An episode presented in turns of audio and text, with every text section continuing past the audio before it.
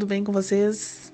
Eu sou a Jaquita do canal Café com Pimenta e hoje estamos aqui para mais este podcast. Hoje, essa tal de ciência traz essa tal de tabela periódica. Que legal! Adoro química, né? Bom, antes de mais nada, temos que dar as boas-vindas ao Rômulo Jesus que está aqui conosco e vai nos tirar boas e grandes dúvidas. Mas eu gostaria de fazer uma pequena pergunta antes de passar para Dani. Para que, que serve a tabela periódica? Bom, eu vou responder o que eu já respondi no vídeo, para quem não viu lá do projeto A Criança Perguntou, do Estimulando Universos, né? tabela periódica nada mais é do que uma biblioteca de elementos químicos. Como assim uma biblioteca? Bom, é, a gente entra numa biblioteca, precisa saber aonde ir e o que quer. Né? A tabela periódica está organizada de alguma forma que nos facilita encontrar um elemento químico dentro da sua, é, da sua configuração ali. Então, né, não teria por que ficar procurando lá todos os elementos químicos até achar o que eu quero. Vamos dizer que ele esteja no meio da tabela periódica. Então, eu vou perder um tempo enorme. Então, sabendo as a, as características desse elemento químico, número atômico, massa, a gente consegue mais ou menos saber onde ele está. Acho que eu falei mais ou menos, né? Eu vou deixar para o Rômulo aí. Enquanto isso, vou passar a bola para Dani. Vai daí, Dani.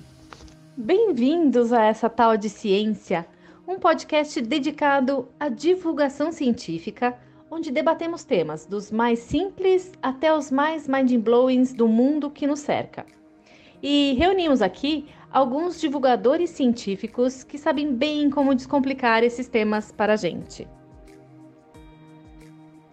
A Alessandra Rocha, do canal Estimulando Universos, a Jaquita, do canal Café com Pimenta com Jaquita, o Pércio, da página Quântico Raiz, a Cris, da página Via Saturno, o Rogério, da página Astronauta Urbano, a Mari, da página Supraluna, e eu, Dani, da página Planeta Inusitado.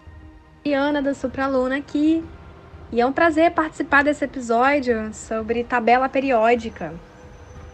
Jaquita, adorei essa sua comparação da tabela periódica com a biblioteca. E é um tipo de comparação que eu gostaria de ter tido na escola, né? Nunca me ensinaram dessa maneira, né? a tabela periódica. E aí, com a, puxando o gancho da introdução da Jaquita, né? Eu queria falar um pouquinho sobre a origem da tabela periódica, que ocorreu no início do século XIX, né, por volta de 1829, quando os químicos estudiosos da época decidiram propor algumas formas de organização para aqueles elementos químicos que eles já conheciam. E no início do século XIX, né, na origem né, do, como quando eles decidiram que deveriam criar alguma coisa que sintetizasse todos os elementos que eles já, que eles já tinham descoberto, né? Os químicos e cientistas. Então eles já sabiam, né? É, tinham diversos conhecimentos sobre diversas características, né? No caso, densidade, massa atômica, reatividade, ponto de fusão, estado físico, ponto de ebulição, etc, etc, etc. Né? De tri... Eles tinham conhecimento disso tudo, de 30 elementos químicos da época que eles já tinham descoberto. E esses conhecimentos, né, que eu acabei de falar, eles serviram de ponto de partida para a origem da tabela periódica. Sabemos também que, ao longo de 200 anos, vários químicos quiseram fazer é, propostas para organizar os elementos químicos. Então, ao longo da história, já tivemos muitas tentativas de organizar esses elementos em tabela periódica. Aqui é o Rômulo Jesus. É... Para quem não me conhece, eu sou bacharel em Química pelo IFRJ, também formado como técnico meio ambiente, que é uma área da Química, também pelo IFRJ, e hoje faço mestrado em Química de Produtos Naturais. Meu projeto é na área de síntese orgânica no Instituto de Pesquisa de Produtos Naturais da UFRJ. É, é um grande prazer é, participar aqui do, do essa tal de ciência, né? Esse podcast com essas pessoas incríveis, esse grupo maravilhoso de divulgadores científicos. Eu me sinto muito honrado por esse convite. É, nesse episódio a gente vai falar muito aqui sobre elementos químicos, né? E a gente acaba necessitando aí definir o que, que é de fato um elemento químico, né? Um elemento químico ele é caracterizado por um conjunto de átomos, né? Que tem o mesmo número atômico, ou seja, o mesmo número de prótons em seu núcleo atômico.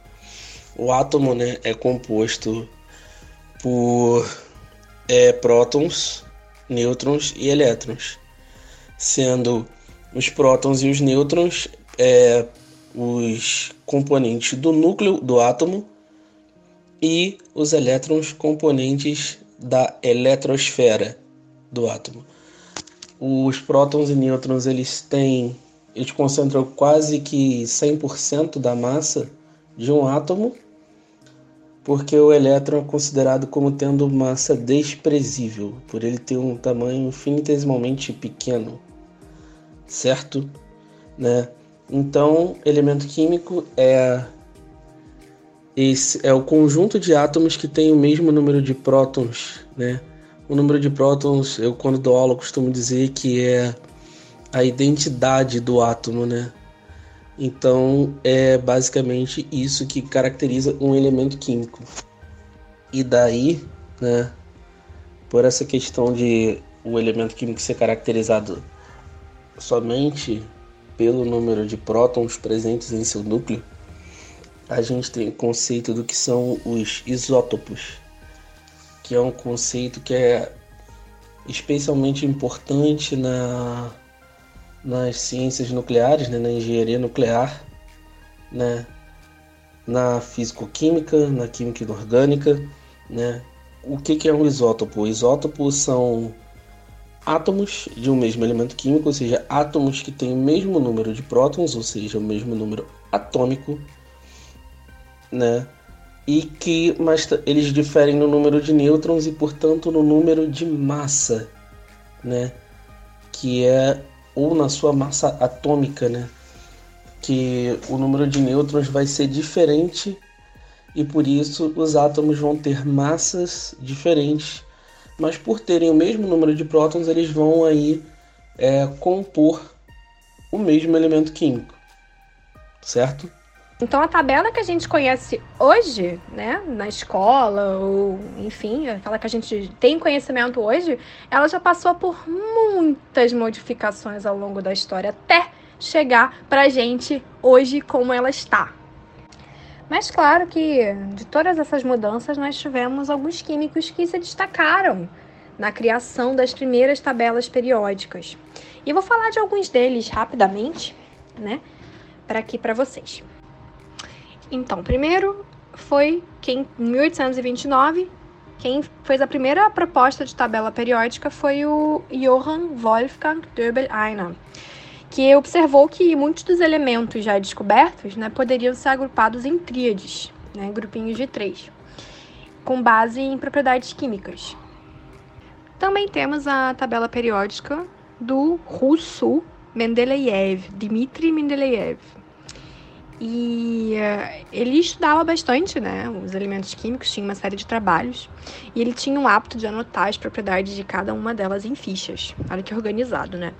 E então, em um dado momento, por mais ou menos em 1869, ele resolveu colocar essas fichas em ordem crescente de massa atômica. E depois que ele organizou esses elementos em ordem crescente, ele manteve o padrão, mas posicionou os elementos em colunas horizontais e verticais, respeitando as características e semelhanças dos elementos. Mais adiante também nós temos o químico, o químico inglês é, Henry Moseley, que no ano de 1913 partiu da proposta da tabela de Mendeleev e montou a tabela periódica dos padrões que a gente conhece até os dias de hoje. Então ele pegou todos os estudos de Mendeleev, analisou e readaptou para com base nos estudos que ele teve, readaptou para a nossa tabela periódica de hoje em dia. Um pouquinho diferente de Mendeleev, o Mosley organizou os elementos em ordem crescente de número atômico e manteve a organização em colunas horizontais e verticais. Mas ele posicionou esses elementos das mesmas características químicas nas mesmas colunas verticais. Os trabalhos de Mendeleev e de Mosley foram importantes pelo fato de eles agruparem os elementos nas famílias, que são as colunas verticais, né?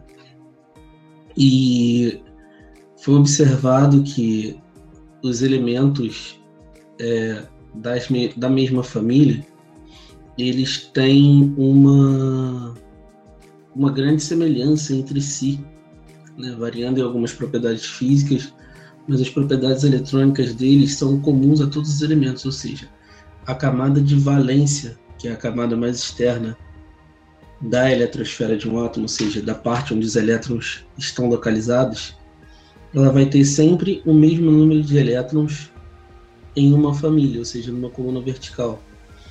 E essa propriedade né, de terem os mesmos elementos, dos elementos terem a, as mesmas propriedades, permitiu, por exemplo, prever qual seria o número atômico do germânio né, que ainda não havia sido descoberto e era chamado por Mendeleev de eca-silício, ou seja, abaixo do silício. Era o elemento que estaria abaixo do silício, era o eca-silício, que hoje em dia é chamado de germânio. E é importante também frisar que as linhas verticais da tabela periódica elas são chamadas de períodos. Bom, a tabela periódica ela tem esse nome porque os elementos são agrupados é, de uma forma periódica, ou seja, a cada período, ou seja, a cada certa passagem de um número de elementos químicos, a configuração, ou seja, a distribuição dos elétrons na eletrosfera do átomo né, eletrosfera onde ficam os elétrons, eles, ela vai se repetindo, né? Então, é por isso que a tabela periódica tem esse nome de periódica. E bem, o, a eletrosfera ela é organizada em camadas ou níveis. Esses níveis são representados fisicamente através da trajetória orbital, ou seja, a trajetória de em formato de órbita mesmo, os elétrons ficam vagando em torno do núcleo, ou seja, eles descrevem uma órbita em torno do núcleo do átomo. E os eles orbitam em torno do núcleo por conta da atração eletrostática que tem entre os prótons que têm carga positiva e os elétrons que têm carga negativa. E para que a matéria pudesse existir, os elétrons precisam ficar em movimento constante, né? assim como o núcleo atômico também está se movendo, e por isso não há, e também por conta da, do efeito magnético dos nêutrons, os elétrons não colidem com os prótons do núcleo, o que impossibilitaria, né, essa colisão impossibilitaria a existência da matéria. É, agora, continuando com a explicação dos períodos, né, o, os, os elétrons, então, por estarem divididos nessas camadas, né, eles também estão divididos em subcamadas, certo? E essas subcamadas ou subníveis, eles têm nomes que são S, P, D ou F.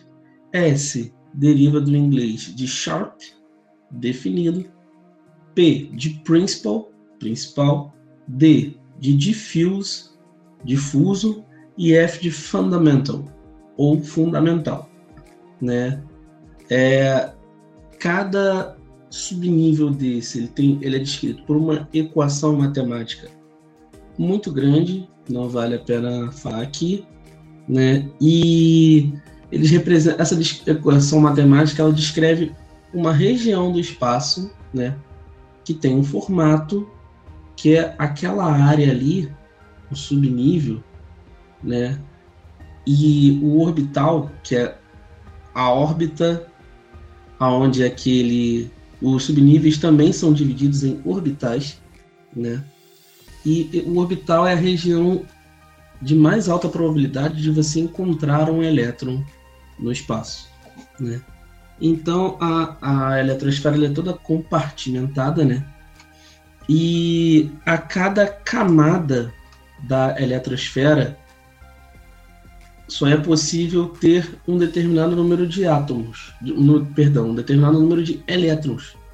Então é por isso que de, de um certo número em um certo número, a configuração eletrônica dos elementos químicos ela vai se repetindo. É importante deixar claro que o, essa divisão na eletrosfera né, ela não é uma divisão espacial, ela é uma divisão energética. Né? Então, cada elétron, né, ele vai, por conta da sua energia, ele vai ocupar um determinado espaço, que é definido por essas equações matemáticas que eu falei anteriormente, né? Mas esse espaço ele é delimitado pela quantidade de energia que esse elétron tem.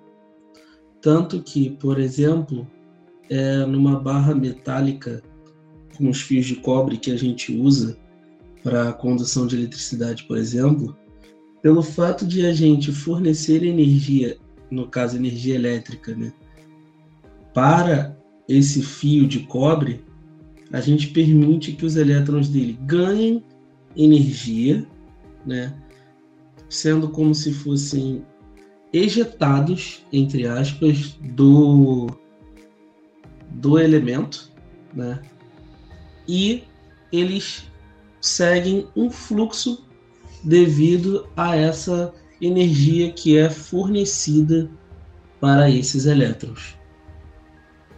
Por isso que é, eles são é, divididos em energias e essa energia delimita o quanto é, o lugar no espaço em torno do núcleo do átomo ou fora dele, dependendo de quanto de energia você forneça, isso vai delimitar onde o elétron vai estar. Só dando uma leve complementada, é, os subníveis não terminam no F. Nós temos aí alguns subníveis que são propostos, que são G, H e I. E esses níveis não estão no diagrama convencional porque os níveis energéticos dele não são, não são tão comuns. Então é muito difícil você conseguir ter elétrons em um estado normal, né, sem influência de energias externa, in, externas, que alcancem o subnível G, H e I. Então, só dando essa complementadinha aí. E se a gente comparar a tabela atual com a primeira tabela que o Mosley criou, a primeira tabela dele, do Mosley, não apresentava, por exemplo, os elementos químicos de número atômico entre 110 e 118. E também não a série de uh, actinídeos e estava localizada acima da série de lantanídeos. Então ela sofreu algumas atualizações sim. Rogério do Astronauta Urbano se conectando aqui, mais um episódio, dessa vez sobre tabela periódica, né? E você, como vocês viram aí a explicação da Mari aí, é, tem muita coisa aí para ser falada e seja bem-vinda definitivamente, Mari, ao grupo Essa Tal de Ciências, né? A gente convidou você para o episódio, é, episódio anterior sobre multiverso e gostamos aí e agora você está definitivamente com a gente. Seja bem-vinda e galera, vocês vão ver quanto conhecimento a Mari tem para dividir aí com a gente. Bem-vinda, Mari. Ô, Rogério, obrigada. Obrigada pela, pelo convite para permanecer aqui no grupo. E eu espero que eu consiga contribuir de alguma forma aqui com vocês, né? Para a gente somar nossos conhecimentos, que juntos e todo mundo é mais forte, né? Ah, com toda certeza, Mari. Com toda certeza. Aí a gente percebeu é, o como você tem conhecimento das coisas e nada melhor aí que essa mais sugestivo do que esse episódio, né? É, você entrou na química aí do grupo, então por isso está aqui com a gente, tá bom? Ah, e só abrindo um parênteses aí, galera. É, a Mari tem um Instagram que é a Lente Viajante, né, Mari? Que no, em breve vamos fazer um episódio aí sobre astrofotografia. Muito bem, agora fechamos o parênteses e voltamos aí com a tabela periódica. E aí pessoal, beleza? Eu sou o Pércio da página Quântico Raiz. Estamos junto aí no Essa Tal de Ciência, falando sobre tabela periódica. Primeiramente aí eu queria saudar a nossa nova integrante fixa aí, a Mari. A gente ficou muito feliz com a sua participação no último podcast, Mari. E assim, pra gente é uma honra ter você continuamente aí nos, nos episódios. E o saudar também o Rômulo aí que tá fazendo uma participação especial é, nesse nosso podcast. O, o Rômulo eu tive o prazer aí de fazer um episódio do outro podcast co-irmão nosso aí, que é o Mulheres de Vênus, né? A gente fez um. A gente falou sobre a Juni Almeida, pessoal, vale a pena ouvir, né? Legal, podcast Mulheres de Vênus também muito bacana aí. A gente tá tamo junto aí fazendo divulgação científica, muito bacana. Queria falar sobre a, a série dos lantanídeos e a série dos actinídeos. É, eles são aquela, aqueles elementos que estão naquelas duas linhas que ficam ó, na, na tabela mais compacta, né? É, é uma convenção, né? Isso daí a gente usa para por razões práticas e estéticas, né? É, aquelas duas últimas linhas são são é, elementos relativamente semelhantes. Eu vou falar um pouquinho mais para frente. É, tem alguns modelos de tabela, alguns poucos modelos de tabela que a gente chama de tabela estendida, né? Tabela periódica estendida, que não tem aquelas duas últimas linhas embaixo, mas tem toda a série alinhada entre os entre as duas primeiras colunas e as demais. É, é, um, é um modelo até curioso, né? Porque não é tão usual, mas existe também. Mas o mais comum é eles ficarem a, as duas séries ficarem abaixo do, da tabela, né? Não, no, em duas linhas aí, formando aquela tabela mais compacta. Falar um pouquinho da série dos lantanídeos. É, os lantanídeos são um grupo de elementos químicos que forma parte do período 6 né, da tabela periódica. Eles são, eles são chamados de terras raras porque eles se encontram na forma de óxidos. Né? Então, o, os óxidos, a, a de, denominação mais antiga dele, mais genérica, os óxidos eram chamados de terras, né? Então, as terras raras, né, ou metais de terras raras, é, é um grupo de 17 elementos químicos. Desses 17, 15 é o pertencente ao grupo dos lantanídeos, né? O, os outros dois é o escândio, que tem número atômico 21, e o ítrio, que tem número atômico 39. Tá? Então esses elementos eles eles ocorrem nos mesmos minérios, têm propriedades físico-químicas semelhantes, por isso que é, eles estão agrupados aí nessa série, tá? E são são elementos aí relativamente abundantes.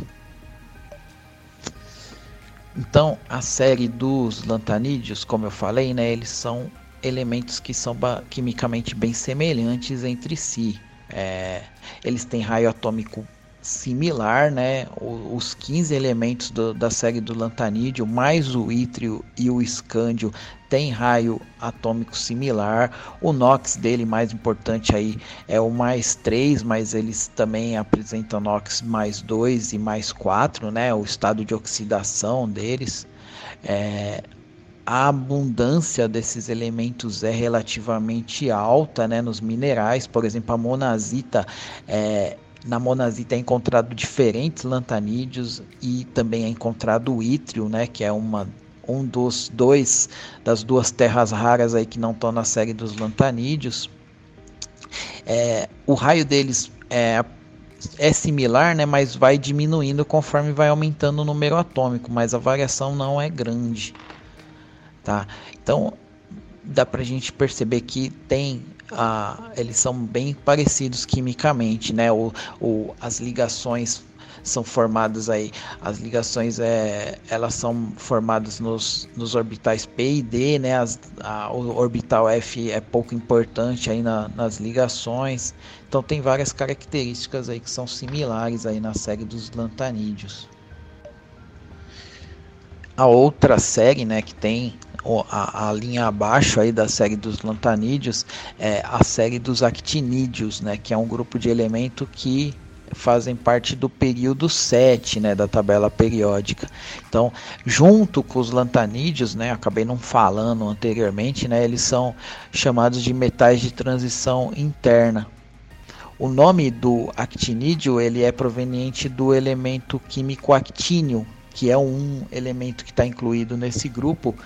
É, que esse grupo vai desde o actínio, né, que é de número 89, até o o Laurêncio, que é de número 103. Eu acabei não falando do lantanídeo, mas o lantanídeo, o, o nome dele vem do elemento lantânio, que está incluído no grupo dos lantanídeos. Né? No, só voltando um pouquinho, nos lantanídeos o número atômico vai do 57, que é o lantânio, até o número 71, número atômico 71, que é o lutécio. Tá? Da mesma forma que os lantanídeos, né, os actinídeos, eles têm características muito semelhantes entre si. Os, os de maior número atômico eles não são encontrados na natureza, né, eles, e eles apresentam um tempo de meia-vida bem curto. E todos os, os isótopos da série são radioativos, né, então é, são normalmente as características deles são similares. O que você encontrar em um, você vai acabar encontrando em outro também. Eu falei né, que o, a série dos lantanídeos está no período 6 da tabela periódica, né, e, o, e a série dos actinídeos está no período 7 da tabela. É, esse período é uma cada período é uma das linhas, né, das sete linhas, né, quando você olha a tabela periódica estendida, são realmente sete linhas. Quando você olha a tabela periódica compacta, você tem a série separada lá duas linhas abaixo das sete linhas da tabela periódica, né, mas faz, faz parte da linha 6 e da linha 7. É, isso o que, que significa esse período né? São os níveis eletrônicos né? Então o, a série dos lantanídeos que está no período 6 tem seis níveis eletrônicos a série dos actinídeos que está no período 7 tem é, sete níveis eletrônicos né? Essa é a explicação dos períodos outra coisa que eu falei né que eu acabei não explicando é que a série dos lantanídeos e dos actinídeos, eles são elementos de transição interna, né?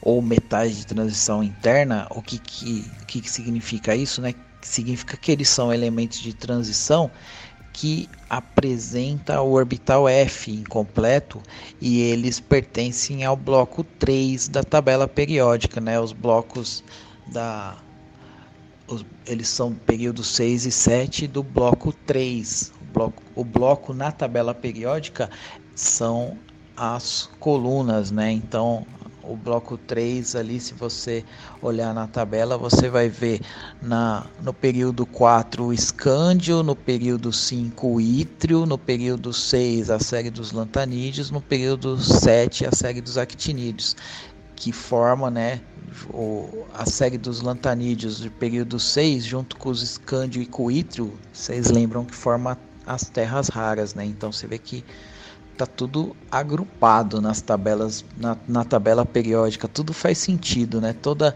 tudo tem significado, as linhas, as colunas, as cores, os agrupamentos, é muito interessante a tabela periódica por conta disso. Falando agora é, das propriedades periódicas propriamente ditas, né?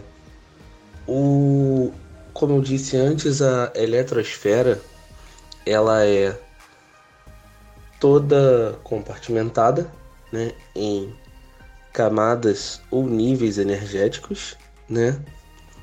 E essas camadas, esses níveis energéticos, eles também são divididos em subníveis, né? Cada subnível tem uma quantidade de elétrons que ele vai comportar. O subnível S vai comportar aí dois elétrons. O subnível P comporta 6 elétrons. Subnível D até 10 elétrons e o subnível F 14 elétrons, né? E aí a gente falando agora dos níveis, das camadas, né? A camada K, ela comporta que a camada mais próxima, é o nível mais próximo da eletrosfera, né? É o nível da eletrosfera mais próximo do núcleo, perdão, né? E, é, e ela é composta apenas por um subnível S. Ela é a camada K ou camada 1 e ela comporta apenas dois elétrons, né? Ela só tem um subnível, que é o subnível S. A camada L ou camada 2 ou nível L ou nível 2, ela é composta pelos subníveis S e P.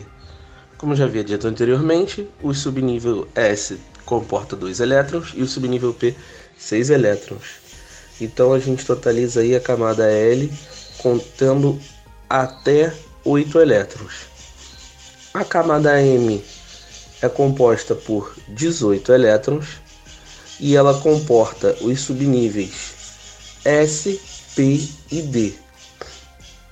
A camada N é composta pelos subníveis S, P, D e F e ela comportaria, ela comporta até 32 elétrons, né? Que aí é a soma da quantidade de elétrons que os subníveis S, P, D e F comportam. S com 2 elétrons, P com 6 elétrons, D com 10 elétrons e F com 14 elétrons.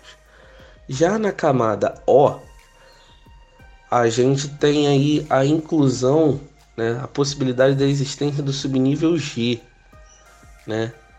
Então a camada O ou camada número 5, né, ela comportaria aí até 50 elétrons, com 2 elétrons do subnível S, 6 do subnível P, 10 do subnível D, F é o subnível F com 14 elétrons e o subnível G que comportaria até 18 elétrons, porém ele tem um nível energético tão grande que ele não é observado naturalmente. A camada P ela comportaria até 72 elétrons, né, que seria a camada de número 6, e ela é composta aí pelos subníveis S, P, D, F, G e H, sendo que o subnível H comportaria até 22 elétrons, porém ele é um subnível mais teórico, né? Tanto o subnível H quanto o subnível G. São possibilidades de energias que os elétrons podem aí assumir, mas ainda não foram observadas é, experimentalmente de forma natural. Por isso que eles são tidos como teóricos, assim como o subnível I, que comportaria aí 26 elétrons, né? E o subnível I apareceria na camada Q, né? Ou no nível 7, né? Que é o nível aí mais elevado de energia que a gente tem nos átomos que a gente conhece aí até hoje, né? Então a camada aqui ela comportaria até 98 elétrons e seria composta pelos subníveis S, P, D, F, G, H e I. Certo, pessoal? E como eu havia falado anteriormente, né? Os, os subníveis eles também são divididos em orbitais, né? Que o orbital aí é a região, como eu já havia dito, do espaço aonde é mais fácil de se encontrar um elétron, né? Então, é, cada orbital, cada subnível vai ser composto por um número de orbitais que são estados energéticos em qual o, o elétron pode se encontrar, né? O subnível S ele é composto aí por apenas um orbital. O subnível P ele tem três orbitais, ou seja, três estados de energia em que o, que o elétron pode estar dentro do subnível P. Né? O subnível D ele, comporta, ele tem cinco orbitais. O subnível F tem sete orbitais. O G tem nove, por isso e o H tem onze e o I 13 orbitais, certo? É, é importante frisar que cada orbital é, comporta aí apenas dois elétrons, né? E esses elétrons têm que ter giros, que são chamados de spin opostos, né? Que para permitir que eles se encontrem aí no mesmo orbital. É, o subnível S, então, portanto, ele por isso que o subnível S ele comporta aí apenas dois elétrons. O P vai comportar seis, porque ele tem três orbitais. Subnível D vai comportar 10 elétrons porque ele tem 5 orbitais. E o subnível F ele vai comportar aí 14 elétrons porque ele tem 7 orbitais. Agora a gente tendo aí explicitado, né? O, tanto o conceito das camadas quanto o conceito dos subníveis, né? os conceitos vão ser importantes para a gente entender a configuração eletrônica e como ela se distribui ao longo da nossa querida tabela periódica. Né? Como a gente pode ver, a, se a gente olhar para uma tabela periódica, ela é dividida em sete linhas contendo aí os nossos elementos químicos. É, mas aí vocês podem se perguntar: ah, mas e a série dos lantanídeos e dos actinídeos que são mais duas linhas que estão fora da tabela periódica. Bem, na verdade ela não está fora.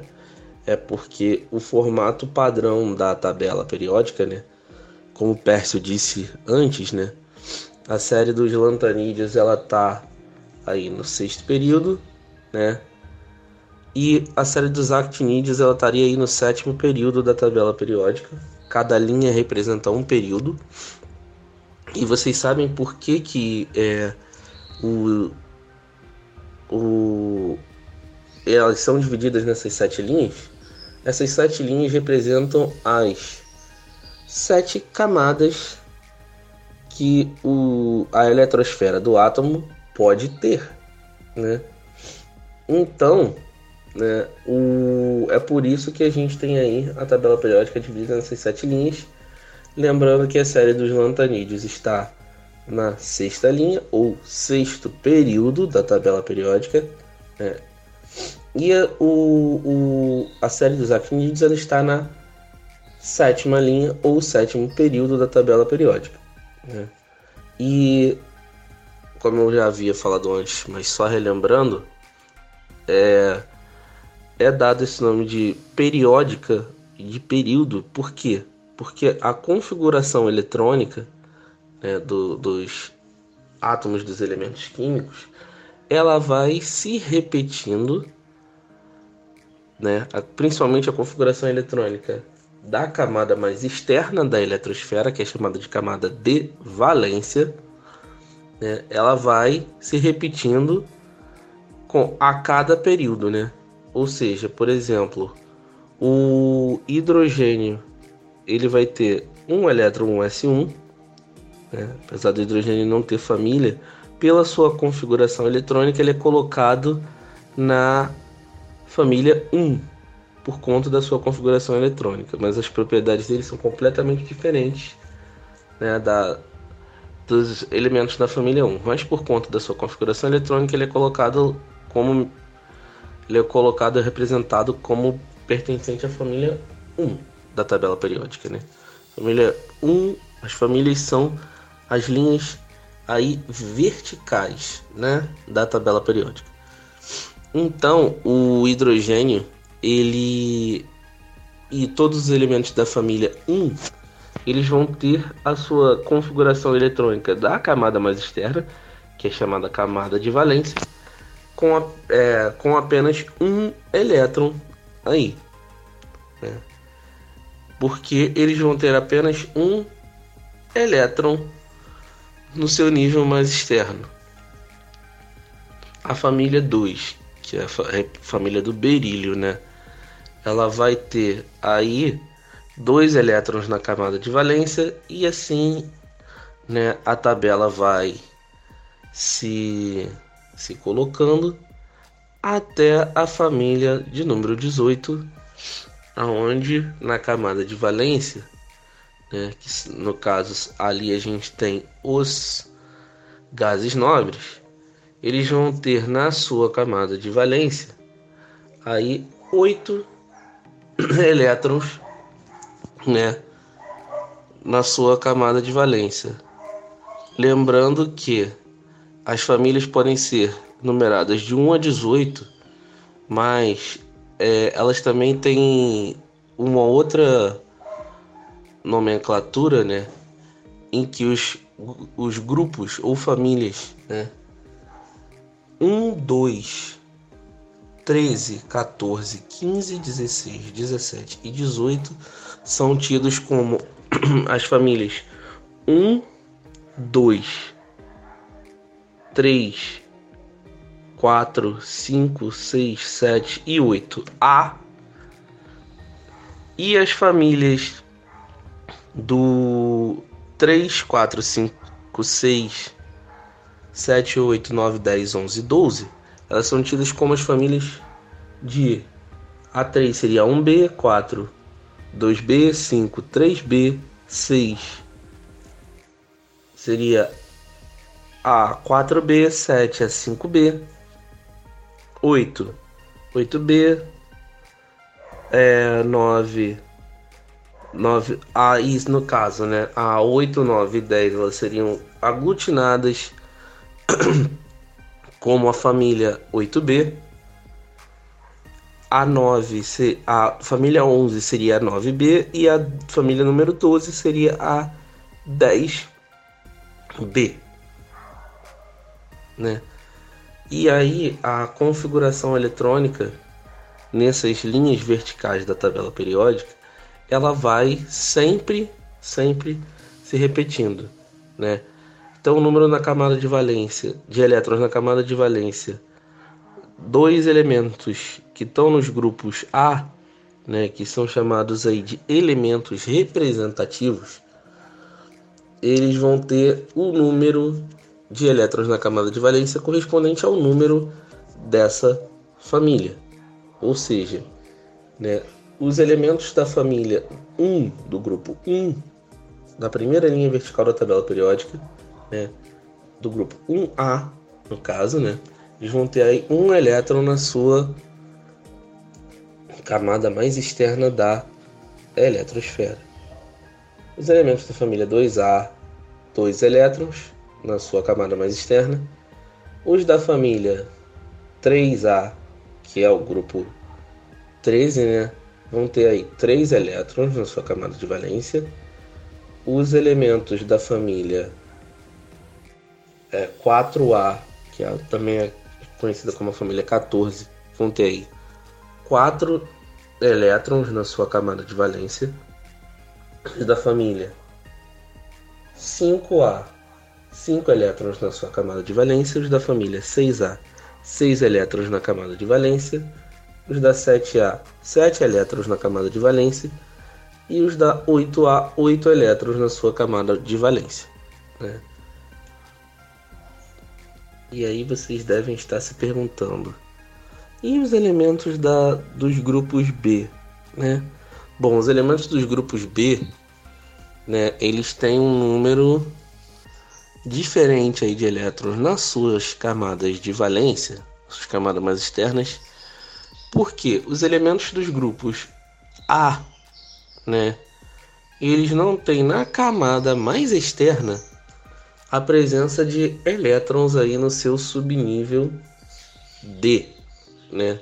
A camada mais externa deles é composta apenas pelos subníveis S e P, certo? Então, esses, é, esses elementos químicos, eles podem aí ter de 1 a 8 elétrons, porque o subnível S comporta 2 e o subnível P 6 elétrons, então os elementos da família 1A, né, 1A a 8A, eles vão variar como tendo o grupo dos gases nobres, ele também é tido como ou como 8A ou também como grupo zero, né? Esses elementos eles são tidos como os elementos representativos, os grupos, os elementos dos grupos A, né?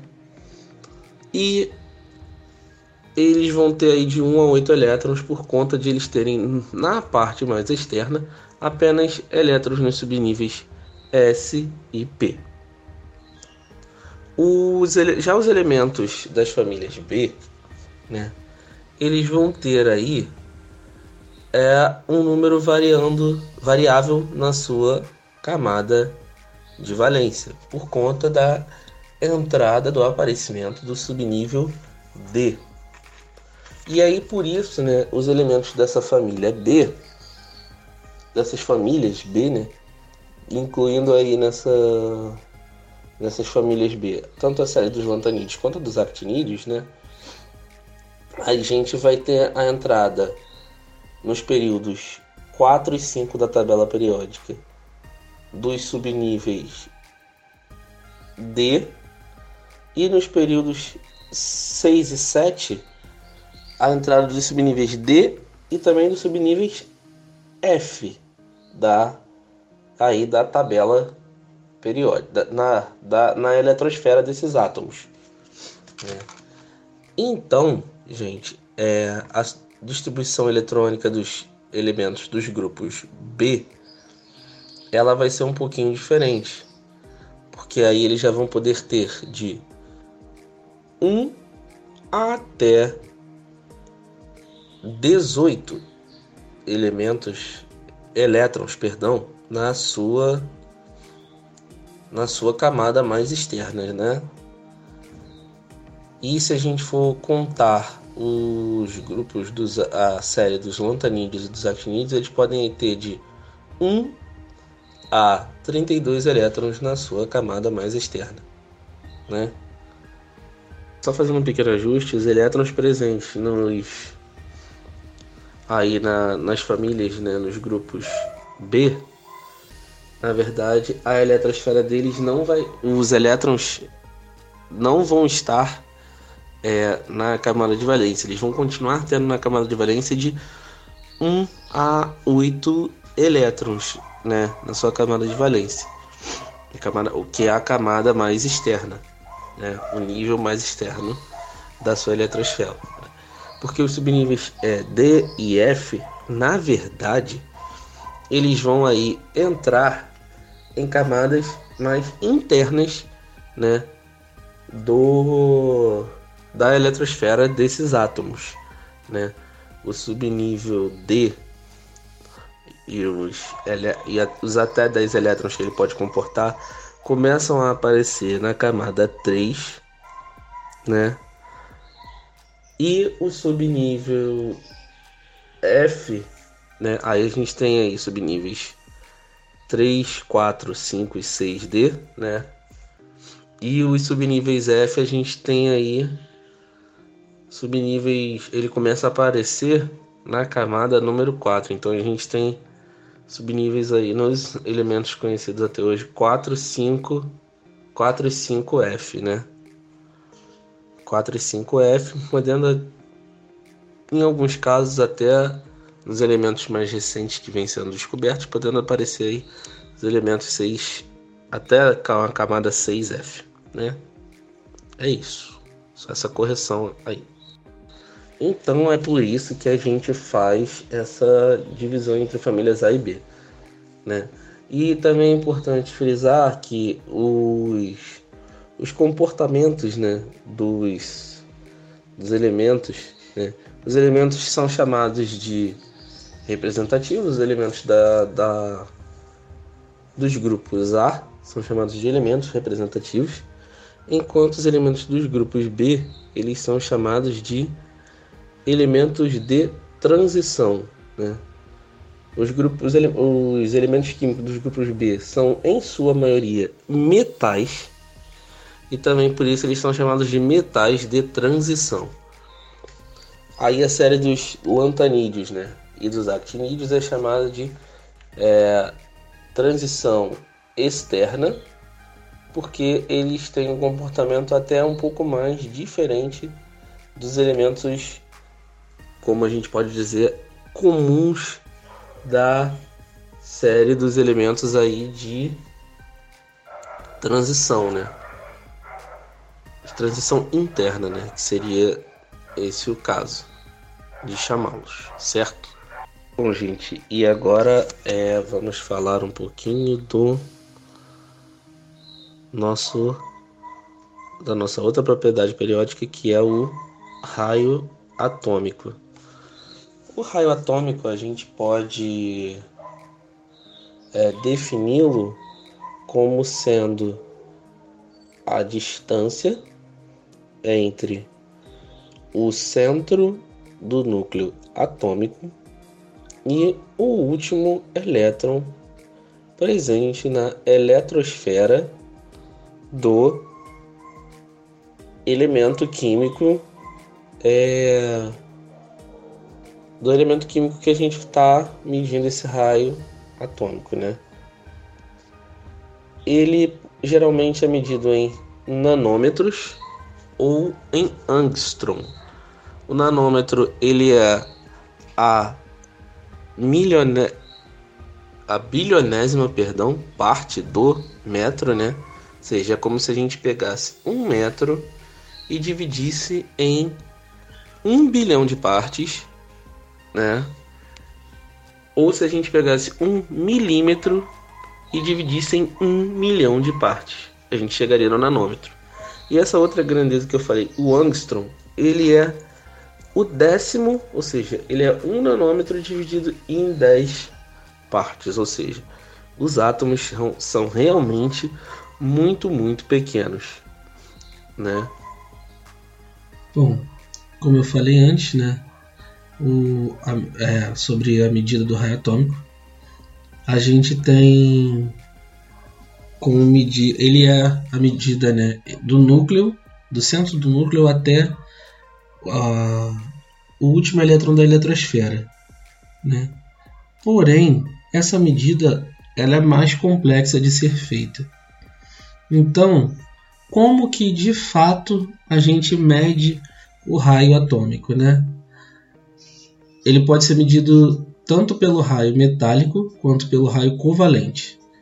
O raio metálico ele é a distância entre o núcleo de dois átomos do mesmo metal, né? por exemplo, numa barra de ferro, se a gente conseguisse olhar a, o, ela bem com um microscópio bem potente, a gente poderia então ali calcular a distância entre o núcleo de dois átomos próximos.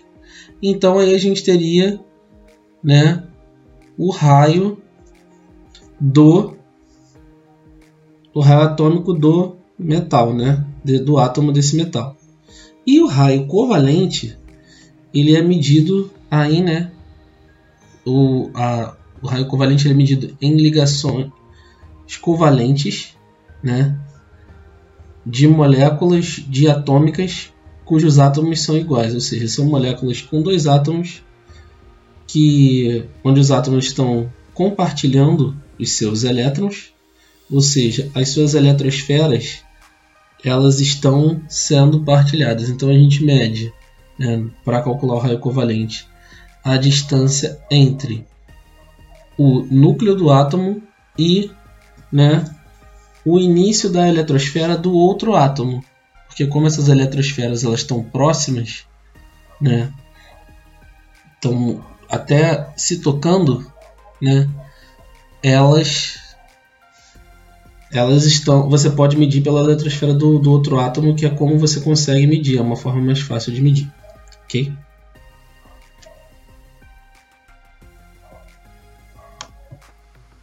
Bom, agora que nós definimos o raio atômico e também entendemos um pouquinho aí como medi-lo, a gente vai entender como é que ele varia ao longo da tabela periódica. Bom, em um grupo, o raio atômico ele vai variar de cima para baixo, ou seja, em uma coluna da tabela periódica, ele vai variar de cima para baixo, né? Então, o, o raio atômico, ele, por que, que ele varia de cima para baixo? Ele varia de cima para baixo porque quanto mais para baixo da tabela periódica está um elemento, significa que mais camadas de elétrons ele tem. E também, né, como a gente mostrou anteriormente, o, é, o número de prótons e de nêutrons e de elétrons, por conseguinte, ele vai aumentando ao longo da tabela periódica da direita para a esquerda e de cima para baixo. Quanto maior o número de, de prótons e de nêutrons, né, maior seria a tendência, tendência né, de o, o átomo ser maior, ou seja, ter um maior raio atômico. Porém, não é sempre que o, o aumento do número de prótons e do número de elétrons vai ocasionar uma, um aumento no raio atômico. O, quanto maior o número de camadas de elétrons na eletrosfera, né? quanto maior o número de níveis energéticos ocupados que um determinado átomo de um elemento tem, maior vai ser o seu raio atômico. E é por isso né, que quanto mais para baixo, maior será o raio atômico, porque a cada linha da tabela periódica, ou seja, cada período da tabela periódica, é preenchida uma camada a mais da eletrosfera. Um nível da eletrosfera a mais é preenchido, e isso faz com que o elétron mais distante do núcleo esteja cada vez mais longe, aumentando assim o raio do elemento, né, o raio atômico do, dos átomos daquele elemento. E em um período, né, em uma linha, como é que esse raio atômico ele vai variar? Nesse caso ele varia da esquerda, da direita para a esquerda. E por que isso? Né? Para definir isso, a gente vai precisar entender um pouquinho o conceito de carga nuclear efetiva. A carga nuclear efetiva é a carga que o núcleo vai exercer sobre cada um dos elétrons da eletrosfera né, do átomo. Esse, essa carga nuclear efetiva ela não é igual para todos os elétrons os elétrons que estão mais próximos do núcleo, ou seja, das camadas mais internas, eles vão sofrer uma atração do núcleo muito maior. Isso se explica da seguinte maneira, eu vou usar uma pequena analogia aqui para tornar essa explicação um pouquinho mais fácil. Digamos que a gente está tentando olhar para um palco Quanto mais distante do palco, pior é a nossa visão. Digamos que o núcleo do átomo é esse palco. Quanto mais distante um elétron está, mais difícil é de o um núcleo agir sobre ele. Por, então a carga nuclear efetiva sobre esse elétron mais distante das camadas mais externas da camada de valência ela vai ser muito menor do que a carga nuclear efetiva sobre um elétron mais próximo, né, numa camada mais interna do átomo. E essa diferença entre as entre, as, entre a carga nuclear efetiva para um elétron próximo e para um elétron distante, né, se dá pelo efeito da blindagem. Como voltando aqui à nossa analogia, se a gente está de frente para um palco e na nossa frente tem muitas pessoas, essas pessoas acabam por hora ou outra se digamos que todas estão vendo o espetáculo da mesma altura, a, as pessoas que estão mais atrás volta e meia serão atrapalhadas, terão sua visão atrapalhada pelas pessoas que estão mais próximas do palco. Então, o a, a blindagem é o efeito que os elétrons mais internos, que estão em camadas mais próximas do núcleo, exercem sobre os elétrons que estão nas camadas mais externas e principalmente na camada de valência, que é a camada mais externa. Quanto mais próximo do núcleo, maior a blindagem que um determinado elétron vai exercer sobre os elétrons mais externos. E dependendo do subnível em que um elétron esteja, ele pode ser mais ou menos blindante. Anteriormente eu falei que os subníveis eles têm formatos, né, que são descritos por equações matemáticas, né, que aí baseadas na, na geometria analítica, você resolvendo aquela equação você consegue encontrar aí a região do espaço que aquele orbital ocupa, que aquele subnível ocupa. Bom, o, os orbitais do subnível, dos subníveis S, eles têm formatos esféricos. Então eles oferecem uma blindagem muito grande, porque eles não têm pontos de probabilidade. Lembrando que esse, essa região do espaço, né, e todo esse cálculo matemático é um cálculo probabilístico, é um cálculo de probabilidade de onde o elétron pode estar. A gente nunca consegue definir com 100% de certeza aonde o elétron vai estar. Agora, a gente consegue calcular a região de probabilidade aonde aquele elétron pode estar. E o cálculo matemático para os elétrons que estão em subníveis, que estão em orbitais do tipo S, mostra que eles estão em uma esfera.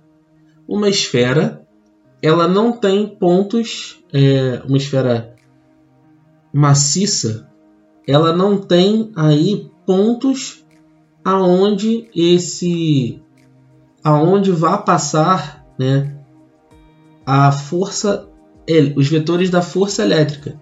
Ou seja, quando o núcleo quer vai exercer força elétrica sobre um elétron e tem um, um orbital S um, na frente, é, a blindagem é praticamente é, 100% efetiva.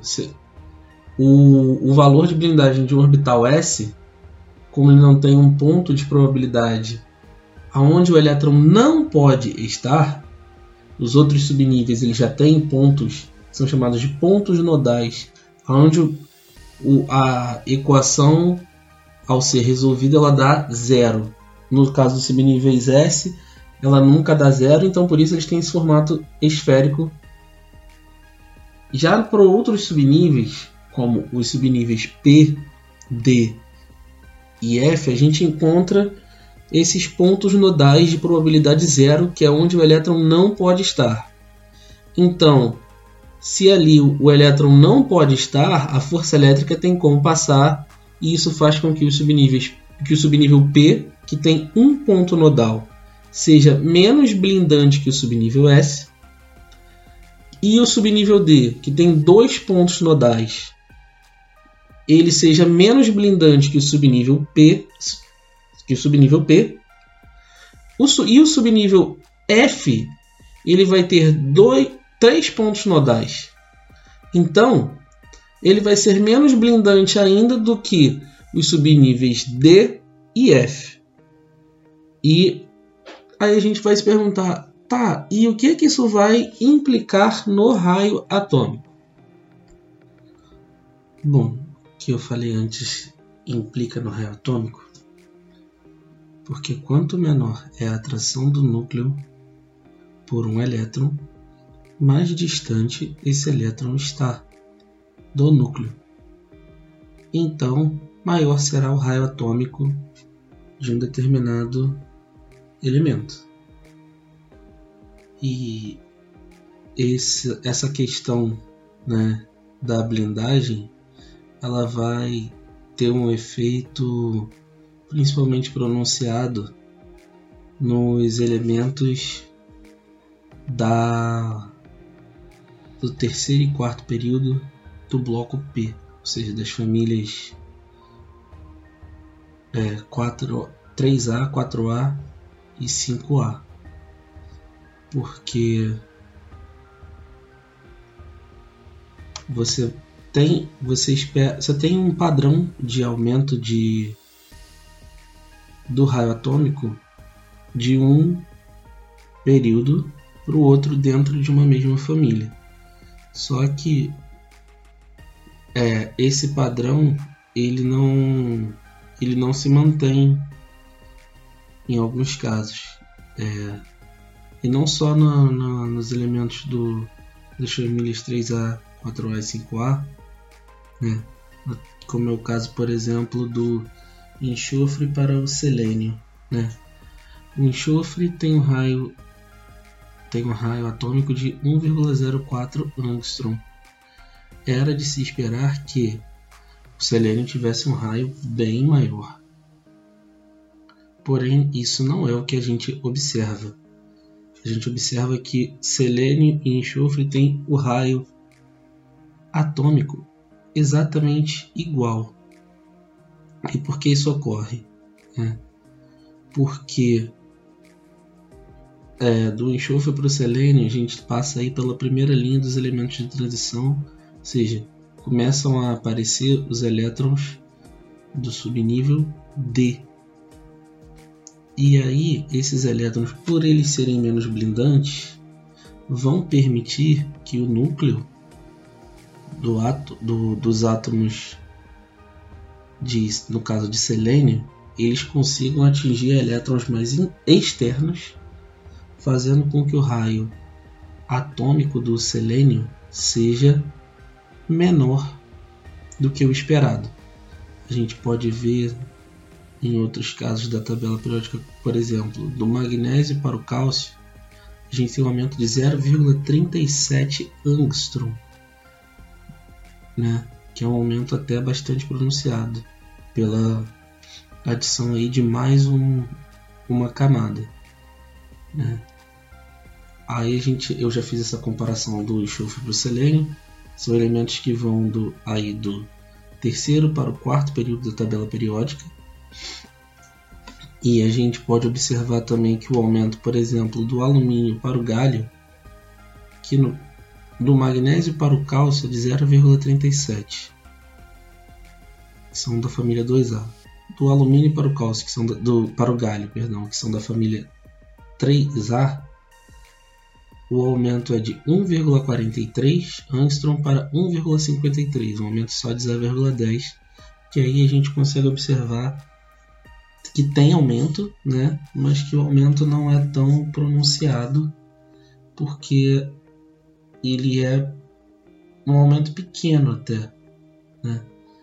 A gente pode observar também né, o efeito do, dos subníveis F, por exemplo, no caso do, do aumento do raio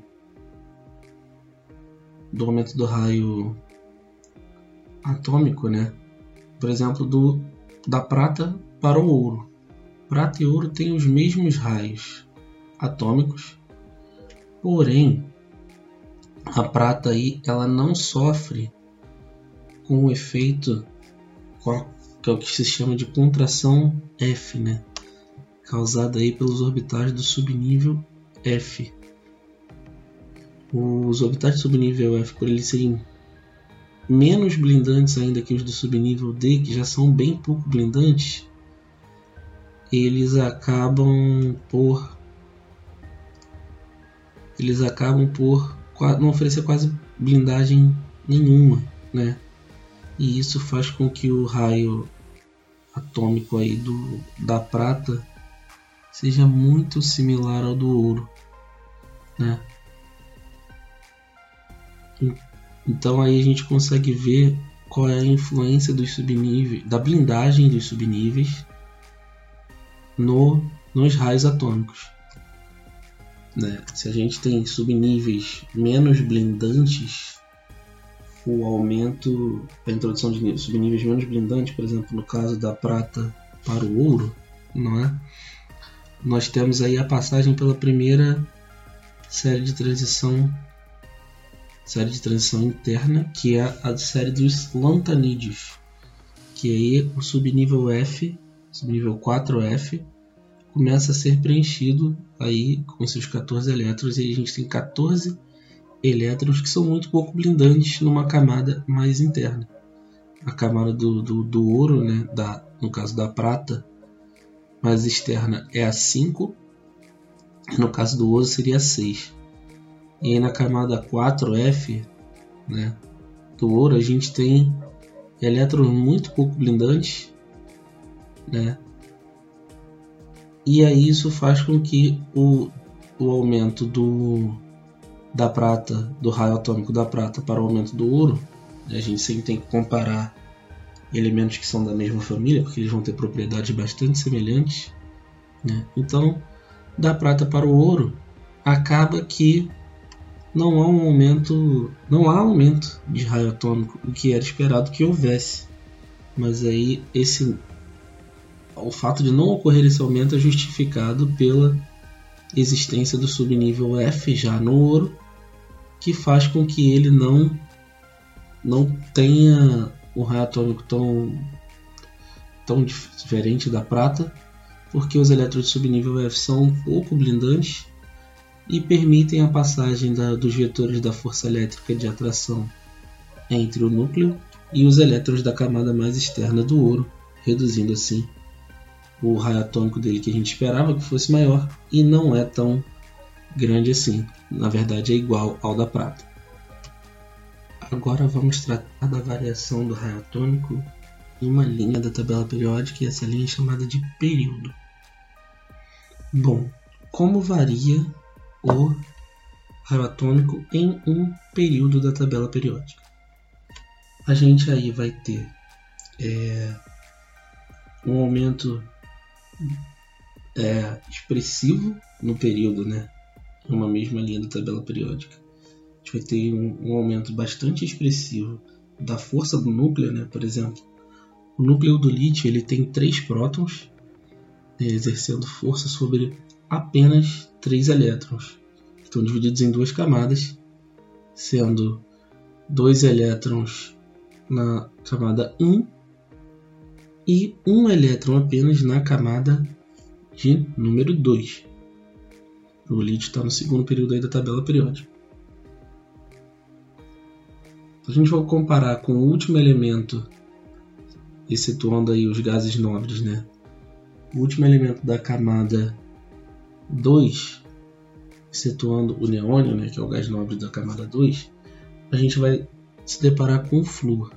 Vocês têm noção o raio atômico do lítio é de 1,57 angstrom, enquanto o do flúor é de 0,64, menos da metade do raio atômico do lítio. E por que isso ocorre? Bem, vamos pensar o seguinte: a gente vai ter aí, vai continuar com o mesmo número de camadas, que é diferente do que ocorre no grupo. Né? No grupo há uma expansão de um elemento para outro, né?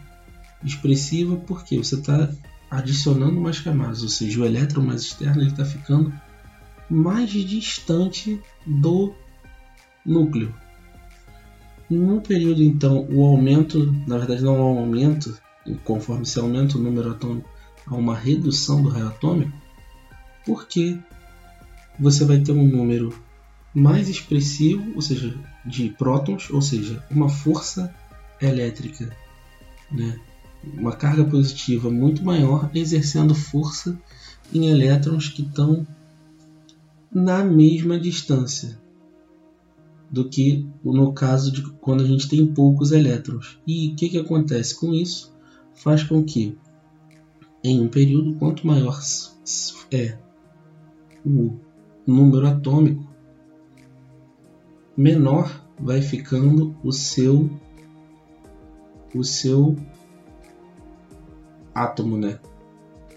A gente vê aí que do lítio para o flúor, a gente teve uma redução de é, mais de 100% aí do tamanho, né? O, o, o, o, lítio é mais de 100% maior do que o flúor, né? Então é uma redução bastante pronunciada do raio atômico em um período. Né? E é por isso porque a gente vai ter muito mais prótons, no caso do flúor, atraindo elétrons que estão na mesma camada. E aí acaba que o, o átomo, ao invés de aumentar, porque está tendo mais prótons e mais elétrons, ele diminui porque a força de atração entre esses prótons e esses elétrons ela é bem maior do que no elemento com menos prótons e menos elétrons. Só a gente pensar que no caso aqui do núcleo querendo chegar no núcleo do lítio, né? Vamos pensar no núcleo do lítio. A gente teria aí três pessoas, né? Fazendo aqui uma analogia. Os prótons seriam três pessoas tentando correr atrás da uma pessoa, que é o elétron da camada de valência aí do lítio. Só que aí essas três pessoas estão sendo atrapalhadas por duas pessoas. Então, de 3 para 2, os, essas duas pessoas que estão tentando atrapalhar, né, elas são os elétrons da camada 1 do lítio. Né? E aí o que, que acontece? A gente vai ter do, três, três prótons tendo a interferência de dois elétrons. Então é uma relação aí de 3 para 2. Então é uma relação até que bastante próxima, digamos assim. Né? E aí o, o elétron mais externo do lítio ele não consegue ser tão afetado e por isso o raio atômico do lítio é tão maior. Já no caso do flúor, o que, que vai acontecer? Aí, fazendo a mesma analogia, o flúor tem número atômico 9, então a gente vai ter 9 prótons tentando é, alcançar aí né, os elétrons da camada mais externa do flúor. Como a gente sabe, a camada 1 só tem dois elétrons. Né? Então, o que, que vai acontecer? Vão ser 9, como fazendo a nossa analogia aqui, seriam como se fossem 9 pessoas tentando correr atrás de 7 pessoas, sendo atrapalhadas por apenas duas. Né? As duas podem até conseguir fazer alguma coisa, mas acaba que a diferença de a razão, né? Aí a razão já está de 9 para 2, né? a razão de prótons para elétrons da camada mais interna, que são os elétrons que a gente chama de blindantes, elétrons da camada mais interna chamados de blindantes. Então a gente tem uma razão de 9 prótons agindo com uma blindagem de apenas 2 elétrons, ou seja, a razão, a força que próton, os prótons conseguem exercer na camada de, camada de valência, a camada mais externa do flúor, é tão maior que faz com que ele tenha um raio duas vezes, mais de duas vezes menor do que o do lítio, que está no mesmo período que ele. Por, essa é a variação do, do raio atômico em um período. Bom, e essas características, né, que eu falei anteriormente aí do átomo que tem o seu o seu primeiro elétron mais externo, né, o elétron da camada de valência, menos afetado pelo núcleo e tanto quanto o, os átomos que tiverem os elétrons da camada de valência, a camada mais externa, muito mais presos ao núcleo, né? Isso vai influir aí o raio atômico, né? Vai é, ter uma certa influência em outras propriedades periódicas. Né? A gente vai ter uma, uma influência do raio atômico aí e a gente vai poder perceber um padrão e se esse padrão se acompanha ou não o, o aumento aí do raio atômico. Né?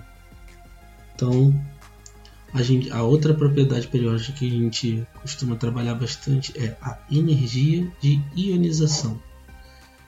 A energia de ionização é definida como a energia mínima necessária para que se retire um elétron da última camada de um átomo no estado gasoso e fundamental, ou seja, de um átomo neutro, né, sem ter sofrido nenhuma ionização.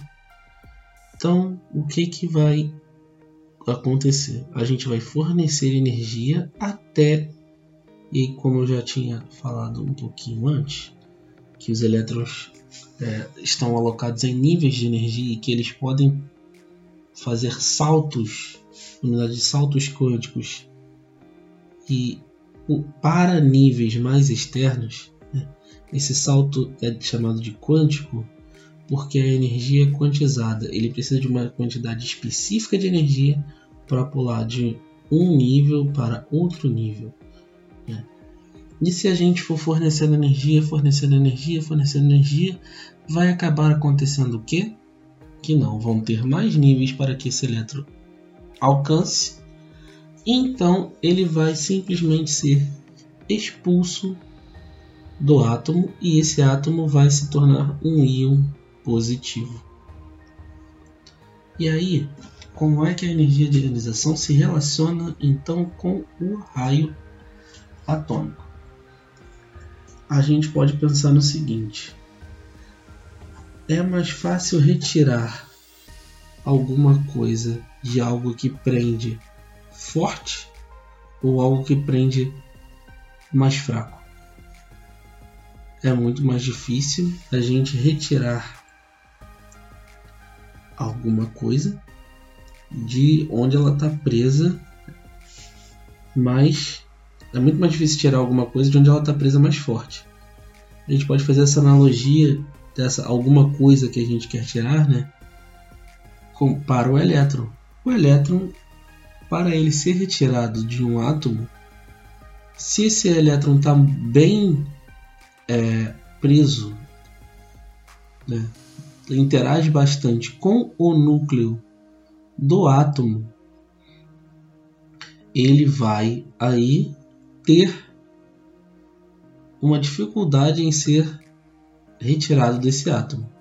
Pelo contrário, se ele não tem uma boa interação aí com o núcleo do átomo, ele vai ser expulso, ser ejetado do átomo mais facilmente. Então, a energia de ionização ela vai aumentando de baixo para cima e da esquerda para a direita o que faz com que os gases nobres e o flúor tem, o flúor é tido como tendo a maior energia de ionização. Não se considera fazer é, cálculo da energia de ionização dos gases nobres porque retirar um elétron deles seria muito, muito difícil, já que eles são nobres porque eles são muito estáveis. Então não se e como eles são muito estáveis, eles não, eles raramente fazem ligações químicas, apenas em casos especiais, e não são todos os gases nobres que conseguem fazer reações químicas, ligações químicas. Né? Daí vem o conceito de nobreza na química, que são substâncias que não fazem reações. Então, dos átomos dos quais a gente consegue aí fazer um cálculo para a energia de ionização, o flúor é o que possui a maior energia de ionização, porque ele vai ser um dos menores átomos que a gente tem, o que vai representar que os seus elétrons vão ter uma interação bastante forte com o núcleo. Já por outro lado, o elemento com a menor energia de ionização é o frâncio, um metal alcalino né, pertencente ao grupo 1A da tabela periódica. O frâncio ele é um, um dos maiores elementos da tabela periódica. Ele está porque os elementos da família 1 né, do grupo do lítio, lítio, sódio, potássio, rubídio, césio e frâncio, eles são os que têm os maiores raios atômicos do seu período. Por quê? Eles têm apenas um elétron na camada de valência e esse elétron, para o núcleo é, interagir com esse elétron, fazer a atração desse elétron, ele teria que passar por todas as outras camadas. Né? E como esse elétron é um só, ele não consegue ter uma interação tão boa. Né? A gente vai ter aí, no caso do Frâncio, o número atômico dele é se eu não estou enganado aqui, 87. Então a gente vai ter 87 prótons sendo blindados aí por 86 elétrons, tentando atingir aí único elétron que está lá na última camada, lá longe, lá na camada 7. Então esses outros 86 elétrons estão distribuídos em outras em 6 camadas, das camadas 1 a 6. Então o núcleo não vai conseguir interagir tão bem com esse último elétron e por isso é muito fácil ionizar os metais alcalinos. E o mais fácil de ionizar deles é o frâncio.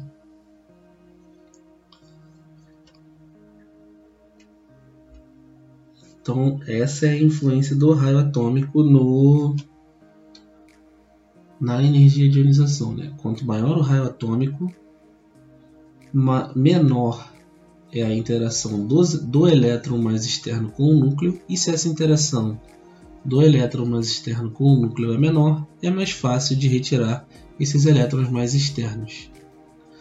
Conforme a gente vai aumentando o número de elétrons externos no período e aumentando aí então o número de prótons, essa interação vai começando a ser maior entre os elétrons mais externos e o, os prótons. Então o raio vai diminuindo e a energia de ionização, pelo contrário, se o, o átomo é menor, é mais difícil, ele, os elétrons estão mais presos ao núcleo e é mais difícil de retirar o elétron. E no grupo, né, é um efeito análogo.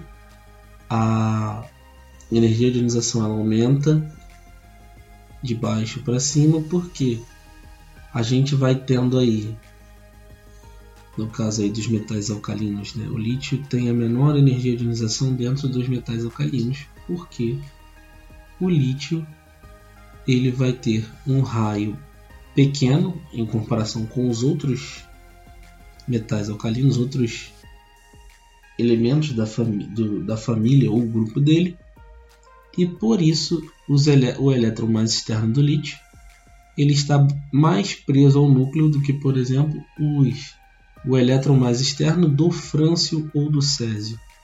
E por isso a energia de ionização do lítio é maior do que a do frâncio. Então é assim que a energia de ionização varia ao longo da. E aí a afinidade eletrônica ela é uma espécie de se eu posso, é que eu posso chamar assim, de irmã da eletronegatividade.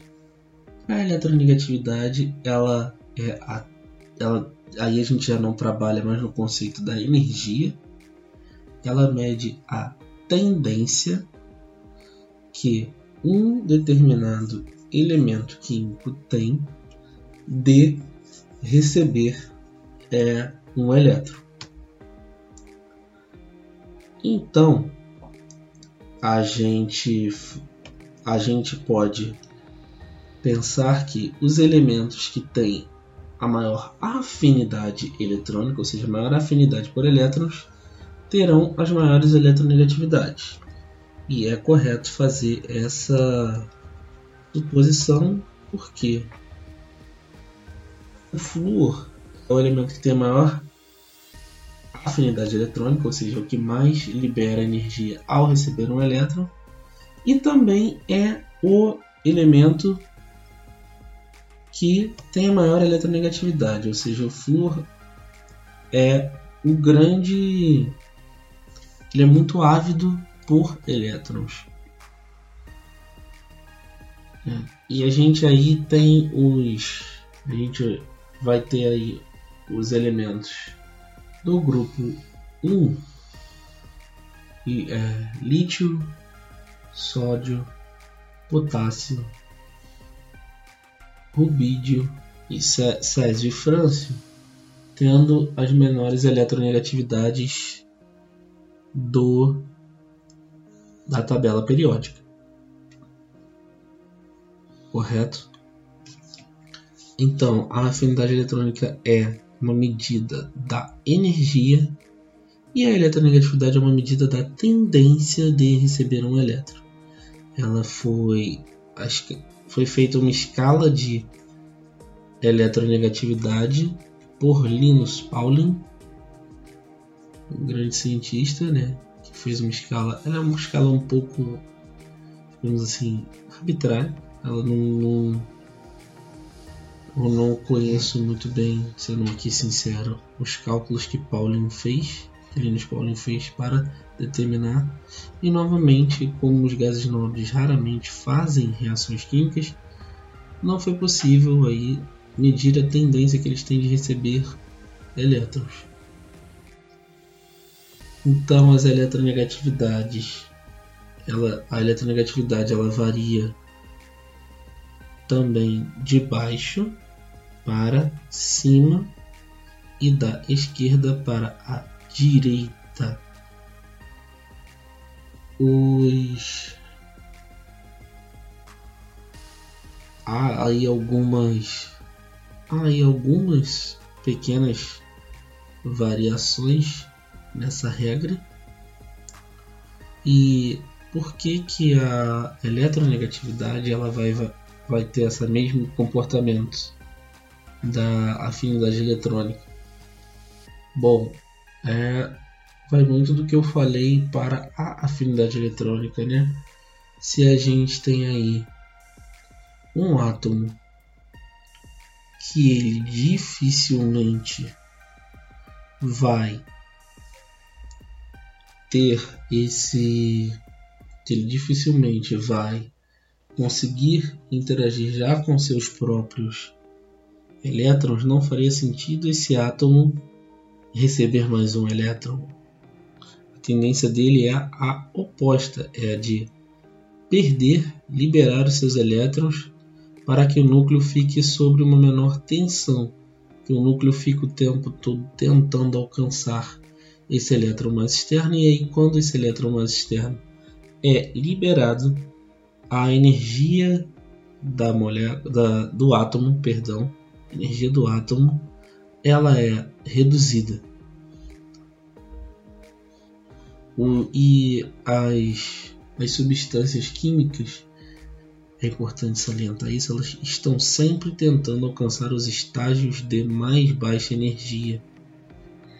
É, a estabilidade, no caso da química, é um, estado de mais baixa energia de uma determinada substância, de um átomo, de uma molécula. Então, as reações químicas buscam alcançar a estabilidade. As reações que são espontâneas, elas tendem a gerar os produtos mais estáveis. Então, a nossa eletronegatividade, né, relacionando isso com a eletronegatividade, a gente consegue enxergar que os elementos mais da esquerda da tabela periódica, eles têm, eles não ficariam é, estáveis ao receber elétrons, e já os elementos mais da direita da tabela periódica, eles é, têm essa facilidade de receber elétrons.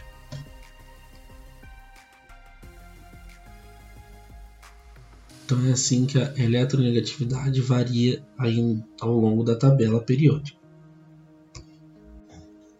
Bom, e aí nossa, uma das nossas últimas aí, propriedades periódicas é a característica metálica, que é uma propriedade é, co-irmã da energia de ionização. Os metais eles têm uma tendência muito grande de se ionizar, ou seja, de perder os seus elétrons, de doar os seus elétrons. Né?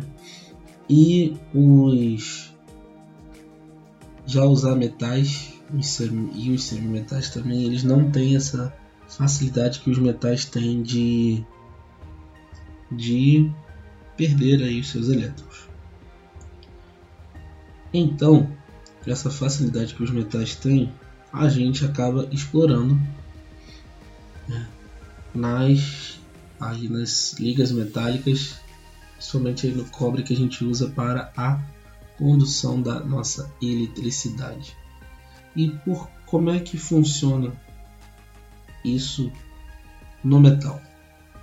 O metal, é, numa estrutura metálica, num pedaço de metal, por essa tendência de, de que os metais têm de perder aí os seus elétrons, acaba que o acaba que os num, numa barra metálica, num pedaço de metal, os elétrons eles acabam ficando deslocalizados, isto é, eles não estão ligados, somente os elétrons da camada de valência, os elétrons mais externos, eles não estão ligados diretamente a nenhum dos átomos.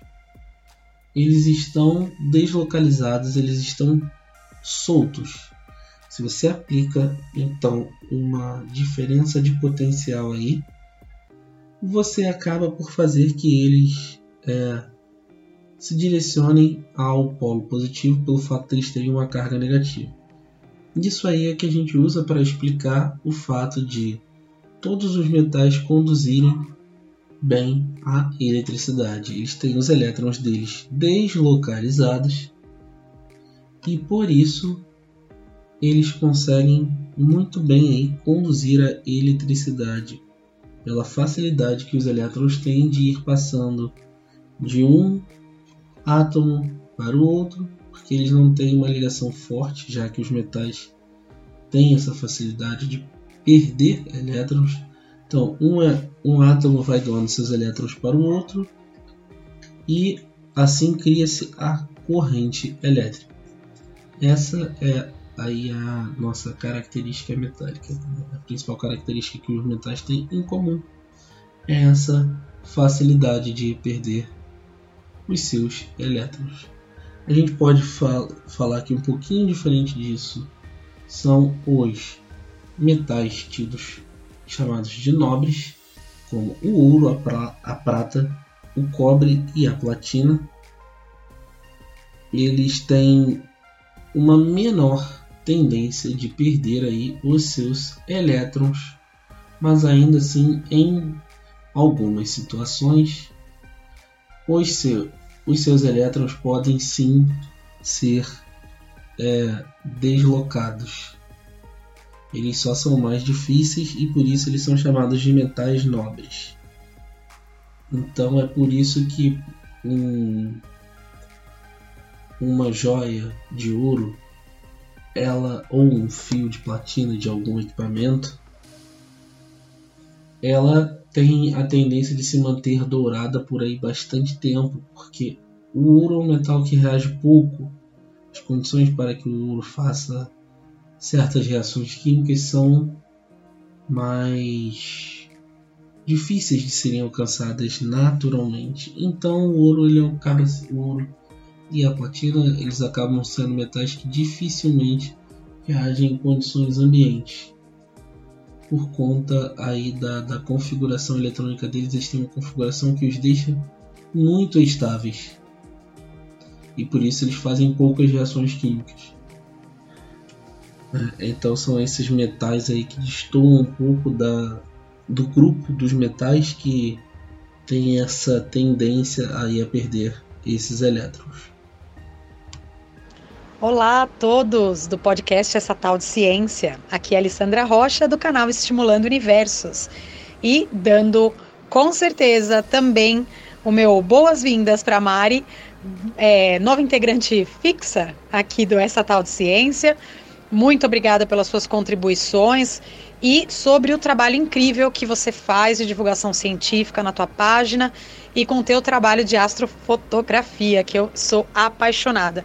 E com certeza, né, o Rogério falou que a gente vai fazer um episódio sobre astrofotografia e aí é, a Mari vai deitar e rolar. e também quero agradecer imensamente o Rômulo está aqui com a gente, é um super químico aí dando uma aula pra gente de tabela periódica, de é, do, sobre os elementos e, e sobre essa organização da tabela. Eu vou trazer aqui uma coisa que sempre eu fui apaixonada na tabela periódica, que é a questão dos nomes dos elementos. Tem algumas histórias super curiosas e eu vou trazer algumas para vocês.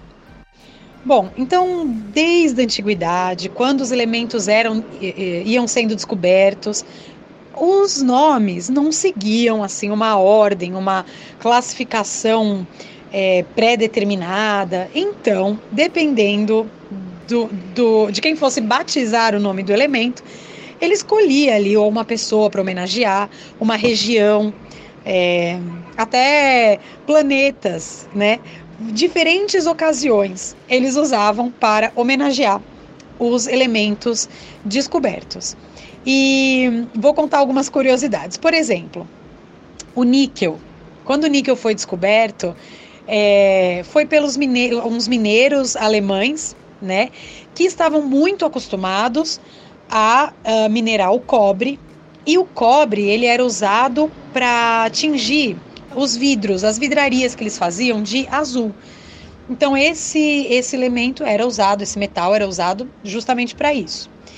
E eles acharam um metal muito parecido com o cobre, só que quando eles usavam nas vidrarias, o vidro saía com uma coloração esverdeada. Eles começaram a achar bem estranho aquilo, porque eles usavam a mesma quantidade, eles usavam com, faziam da mesma forma e o vidro acabava saindo verde. Eles acharam aquilo até um pouco bizarro e começaram a chamar aquilo do cobre do velho Nick. E olha só, em alemão, Kupfer-Nickel. Nickel é esse tal do velho Nick, que na gíria do momento, na gíria local e do tempo, velho Nick era, na verdade, na verdade, um apelido para diabo. Então seria o cobre do diabo, cobre enfeitiçado pelo diabo, porque ao invés de sair azul, aquela coisa celeste, saía verde, a coisa, aquela, aquela coisa bem uh, leitosa e suja, assim. Então, níquel, o nome vem dessa superstição do velho Nick. Outros elementos, eles seguem a anotação em latim, né? Por exemplo, sódio, que é Na, né? Porque o nome em latim é natrium, então as duas primeiras letras. A mesma coisa com potássio, que o símbolo é K e, e potássio em latim é kalium. E a mesma coisa o ouro, o cobre, né? Que também seguem a notação do latim.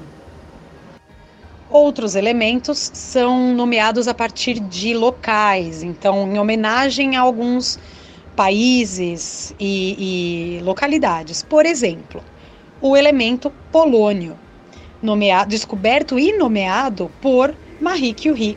Ela coloca esse nome de polônio em homenagem à sua origem, à sua, ao seu país, né, que é a Polônia. Então, tá aí uma homenagem dela para um elemento químico. E aí então chegamos nos planetas. E aqui a gente tem um monte, hein? É, começando pelos mais conhecidos, que é o plutônio, urânio, neptúnio e o sério. Uh, sério foi nomeado a partir da descoberta de um planeta, hoje planeta não, mas já foi asteroide, já foi planeta, que é Ceres, né? Um, um corpo que fica ali no cinturão de asteroides. Quando ele foi descoberto, ele foi chamado de planeta e uh, nomeado e, e usado para homenagear, né, um elemento que tinha sido descoberto e ainda não tinha nome, então ficou conhecido como Sério. E aí então temos o, o urânio, né, que foi em homenagem à descoberta de Urano. Temos o Neptúnio, que foi em homenagem a Netuno, e temos o Plutônio, que foi em homenagem à descoberta de Plutão. E aí tem uma coincidência muito legal. Esse episódio que eu vou contar para vocês tem até um título, tá? É o elemento que volta a casa, ou o elemento a casa retorna, né? O, como é que foi isso? Bom, então quando Plutão foi descoberto lá em 1930, é, estava-se ali também uh, nomeando né, elementos químicos, então Plutão foi usado para é, nomear o elemento plutônio. Muito bem. Muito tempo passou, a gente sabe exatamente a história de Plutão. Por muito tempo foi ali considerado planeta e lá em 2006 ele foi reclassificado para planeta anão. Mas a história começa, na verdade, em 2015, quando a sonda espacial New Horizons vai visitar Plutão. Quer dizer, a gente tem as primeiras imagens, a gente consegue saber muito sobre Plutão é, através dessa missão, né? Foram nove anos, quase dez anos de viagem até chegar em, em Plutão e fazer imagens belíssimas. O que é muito curioso é que, como Plutão fica a uma distância muito grande do Sol, a NASA não podia usar na sua sonda painéis solares como fonte de energia. Então, era praticamente impossível usar este tipo de energia. E foi usado exatamente o quê? O isótopo radioativo plutônio 238. É, então, New Horizons só consegue visitar Plutão usando plutônio. E aí, então, o elemento a casa torna. Ficou muito legal, muito conhecido isso, porque foi até. É, foi muito curioso quando isso aconteceu, né? É, foi um, um reencontro poético, dizem os químicos, né? Você recebe o nome do seu de, de, batismo do seu pai, mas você nunca viu seu pai. E aí depois de anos, anos, quase um século depois, você se reencontra com o dono do de quem te deu o nome, né? Incrível isso. Belas diferentes já já existiram, né? Do Brainer que a Mari sabe falar aí melhor do que eu, porque eu não sei alemão, né? Não sei a pronúncia correta do Dober, Doberreiner. Acredito que seja a pronúncia correta, né? Ele agrupou os os elementos em algumas tríades, como por exemplo ele fez com lítio, sódio e potássio é, por eles terem propriedades semelhantes, né? propriedades químicas semelhantes. E ele também observou que os, quando arranjados pela massa atômica, o segundo membro de cada tríade ele teria aí aproximadamente a média da massa entre o primeiro e o terceiro e assim criou-se a lei das tríades. É, então, é, outros químicos trabalharam também nessa questão de identificar tríades, né? E Dobereiner fez essa postulou a lei das tríades em 1817 ainda e Leopoldo Leopold Gmelin, outro químico alemão, ele por volta de 1843 já havia identificado 10 tríades, 3 tétrades, que são grupos de quatro elementos agrupados pela sua propriedades químicas semelhantes, e uma pentada, que é um grupo de ou pentade, que são que é um grupo formado por cinco elementos com propriedades semelhantes.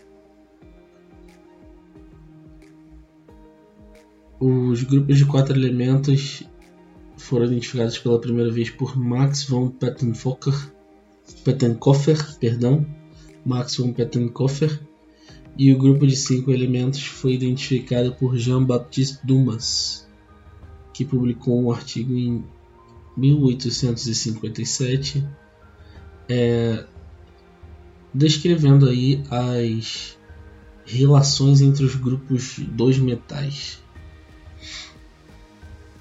É, em 1862, o geólogo, geólogo francês Alexandre Emile Beguier de Chancourtois é, publicou a sua tabela periódica que ficou conhecida como o parafuso telúrico. E ele foi o primeiro a notar essa periodicidade dos elementos. É, o arranjo que ele fez era uma espiral, né?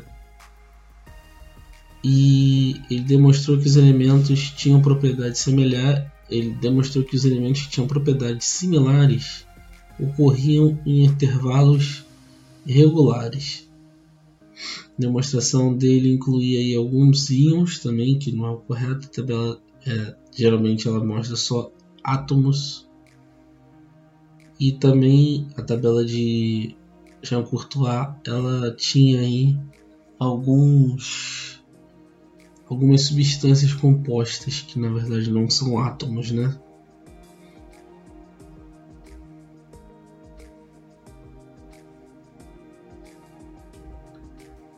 O, então o trabalho de é, paralelamente e sem trabalharem juntos, Mendeleev e Mayer, Julius Lothar Mayer e Dmitry Mendeleev, um russo e um alemão.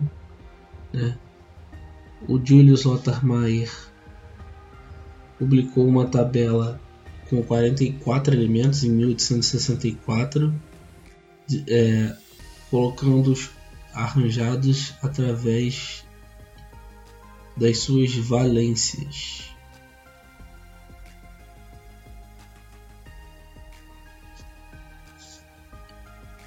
Maier ele trabalhou com, com, as, com as valências do, do, dos elementos e o conceito de valência foi, tinha sido proposto e fundamentado por Auguste Kekulé, um outro cientista também, que foi quem inclusive descobriu a propôs a, primeira, a fórmula para se calcular a aromaticidade, o que ajudou na descoberta do benzeno uma substância orgânica aí bastante tóxica, mas ela foi por muito tempo muito importante na indústria química. O químico inglês Ian o. William Odling ele publicou um arranjo de 57 elementos baseados nas massas atômicas, ao qual a ordem baseada nas massas atômicas. É, mas ele encontrou aí espaços vazios né, na periodicidade das massas atômicas dos elementos, que eram elementos ainda que não haviam sido descobertos. Então, o clínico inglês John Newlands ele publicou artigos notando que quando os elementos eram listados na ordem crescente, as propriedades químicas e físicas ocorriam em intervalos de 8, o que ligou a periodicidade das oitavas na escala musical, que é um conceito que não é correto, né?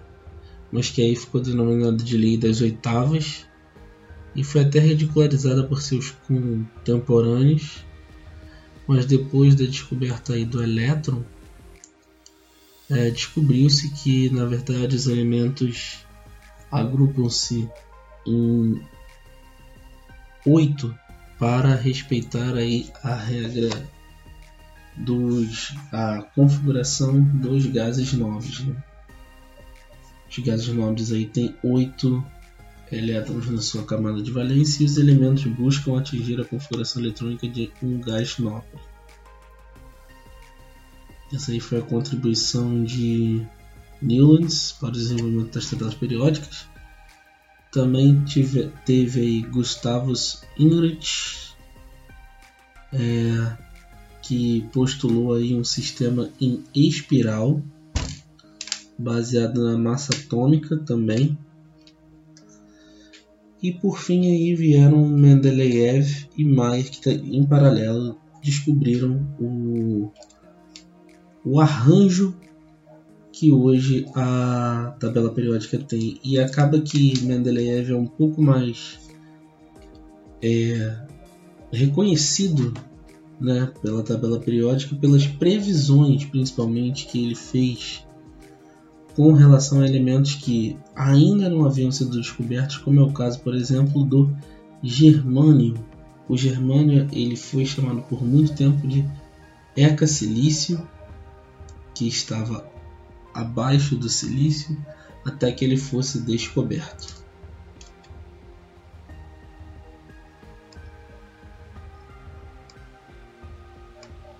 Agora falando dos elementos descobertos aí mais recentemente, é, é importante frisar que todos eles são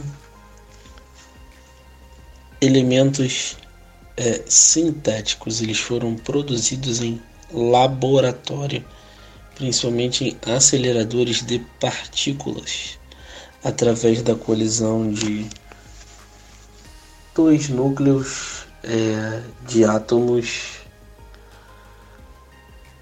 é, menores, né, de massa atômica menor. Eles colidem, se unem por um tempo e então tentam se determinar as propriedades desse novo elemento que surge através da fusão desses dois núcleos. Né? Então eles são produzidos todos a partir de fusão nuclear. Dois núcleos colidem e dão origem a um novo elemento químico. Esses elementos químicos, todos os recentes, eles é, não não têm um tempo de vida longo por serem sintéticos, eles têm um tempo de, vi de vida de alguns, que o que tem maior estabilidade ele chega a alguns segundos de existência. Então, é, temos aí o Darmstadt, que é, é, um número, é o elemento número atômico 110, que foi descoberto aí em 1994.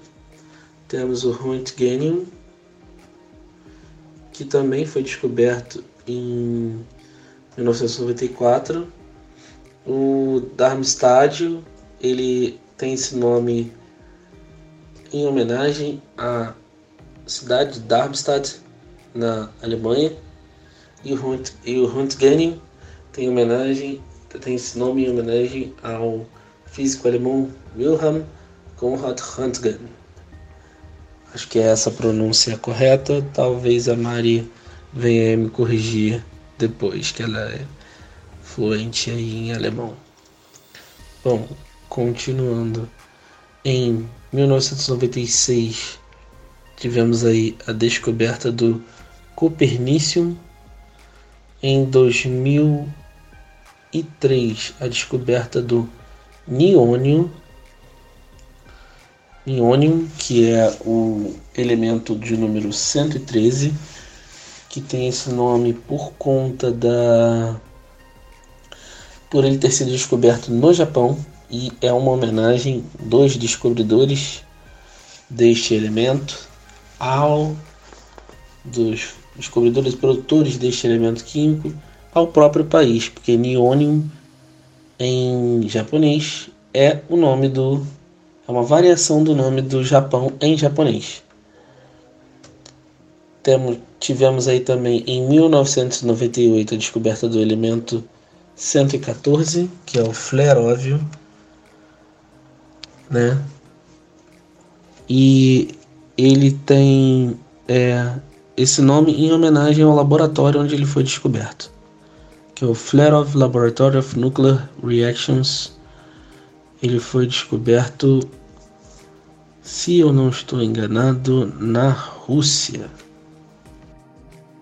É importante salientar que os nomes dados aos elementos são, são dados pela IUPAC, que é International Union for Pure and Applied Chemistry, que, cuja tradução é União Internacional é, da Química Pura e Aplicada. É ela que é responsável por normatizar toda a nomenclatura e o estudo da química em si ao redor de todo o mundo. Né? E para manter um padrão, para que todos chamem os elementos pelo mesmo nome, aí o PAC organiza e normatiza isso. O elemento de número 115 é o moscóvio, foi descoberto na, em Moscou, na Rússia, no ano de 2003. O elemento de número 116 é o livermório e ele foi descoberto em 2000 e teve esse nome adotado em 2012. O elemento de número 117 é o tenecino. Ele foi descoberto, descoberto no ano de 2000, 2010 e seu nome vem em homenagem ao estado do Tennessee, nos Estados Unidos. E o elemento que fecha a tabela periódica, que é o elemento de número 118, é o organessônio. Ele foi descoberto no ano de 2012. E esse nome de organessônio é em homenagem ao cientista russo que trabalhou na descoberta desse elemento e de alguns outros chamado Yuri Oganesson. É isso, gente. Muito obrigado pelo convite mais uma vez a essa tal de ciência. Espero que vocês tenham curtido aí o episódio de hoje do nosso podcast aí. E sempre que vocês precisarem, podem me chamar, ok? Grande abraço. E chegamos ao fim de mais um episódio do podcast Essa Tal de Ciência. Espero que vocês tenham gostado e qualquer dúvida ou informação que vocês queiram tirar, é só falar com a gente lá no direct do Instagram, tá bom? A Alessandra Rocha do Estimulando Universos, a Jaquita do Café com Pimenta com Jaquita, com o Pércio da página Quântico Raiz, a Cris da Via Saturno, o Rogério do Astronauta Urbano, a Mari do Supraluna e eu, Dani, do Planeta Inusitado. Gente, muito obrigada e até a próxima!